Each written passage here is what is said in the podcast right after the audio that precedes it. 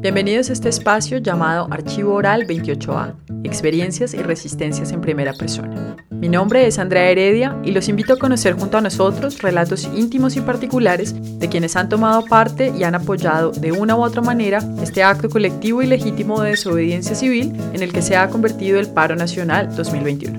El Archivo Oral 28A es producido conjuntamente por el proyecto académico Espacio y Narrativa y por el podcast Los Vociferantes.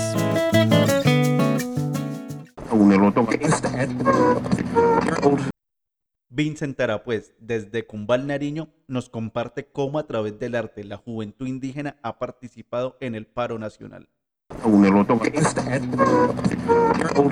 El paro, pues acá en Cumbal, muchos como, como con ese enojo, ¿no? Como con ese sentimiento de enojo, a veces con ese, sentimiento de desespero, a veces con sentimientos también de rabia, de como sentimientos también de, querer destruir eh, de pronto los bienes públicos. Entonces, todo eso se ha mezclado también como la misma falta de cómo los gobernantes también están con el pueblo, ¿no? Están como con los colombianos.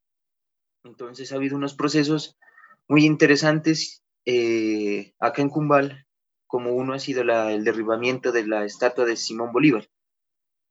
No sé si se acuerda que es una estatua pues que se le hace un homenaje pues a Simón Bolívar que pasa con su ejército libertador en 1825 más o menos.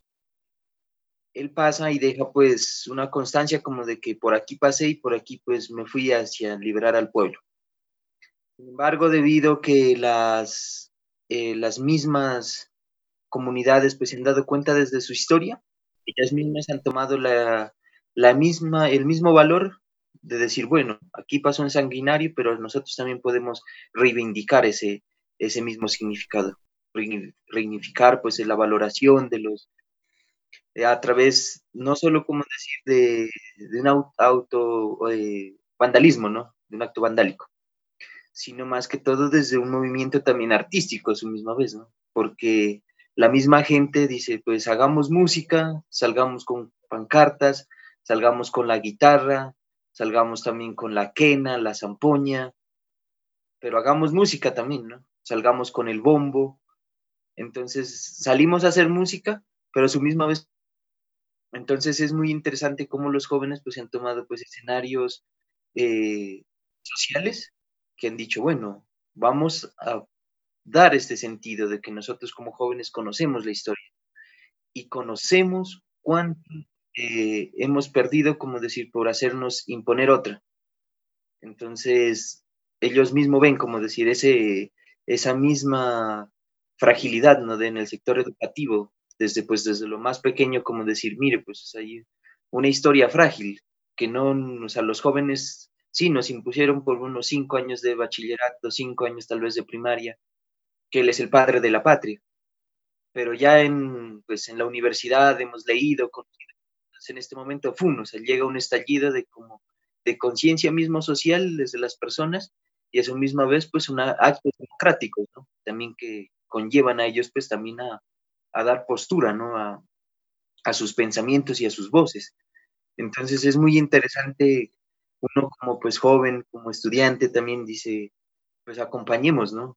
Acompañemos a las más, acompañemos también a tocar música, acompañemos a hacer plantones, eh, acompañemos también pues a, decir, bueno, a ver, ¿qué podemos hacer como con una pedagogía que la gente se una también.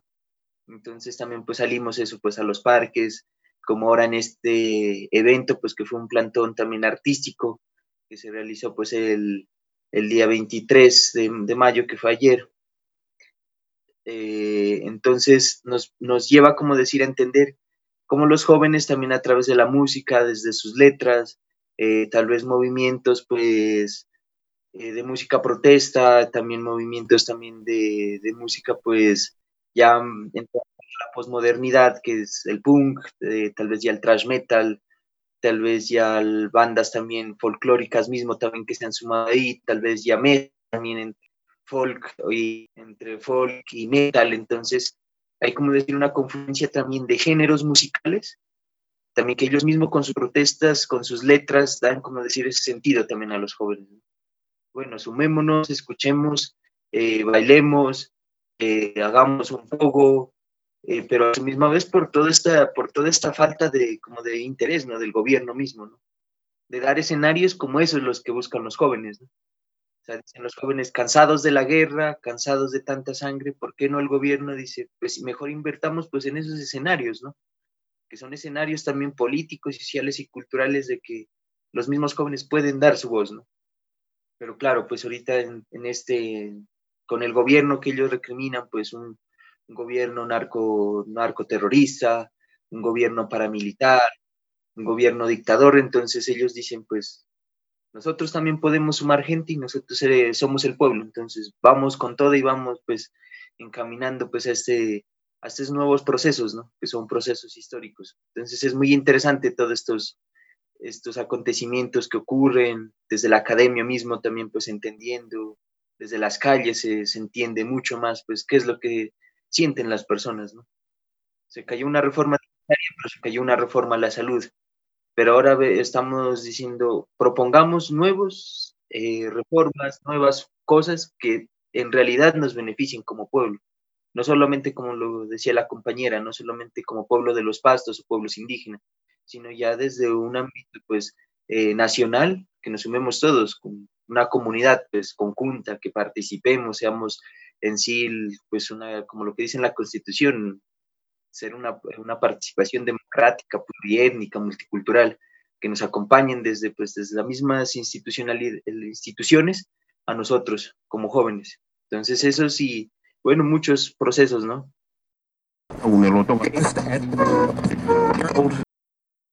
Sí, eh, ese, ese es un fenómeno que es muy interesante no estudiar también en los jóvenes mismos y de, desde uno mismo como, como actor, ¿no? Que también ha estado participando ahí. No tanto como de decir desde la objetividad, pero sí desde casi el sentimiento, desde lo que uno le, nace, ¿no? También escuchar y acompañar a estos jóvenes, ¿no? Y que nosotros como jóvenes también pues nos, nos acompañamos conjuntamente. Entonces es interesante que a través de la historia indígena, también las mismas letras eh, de los diferentes géneros musicales, como ya sea el punk o el trash o el heavy, todos estos, el rock, se han confluido para dar como una voz, tanto de protesta, pero a su misma vez cargada de significados, ¿no?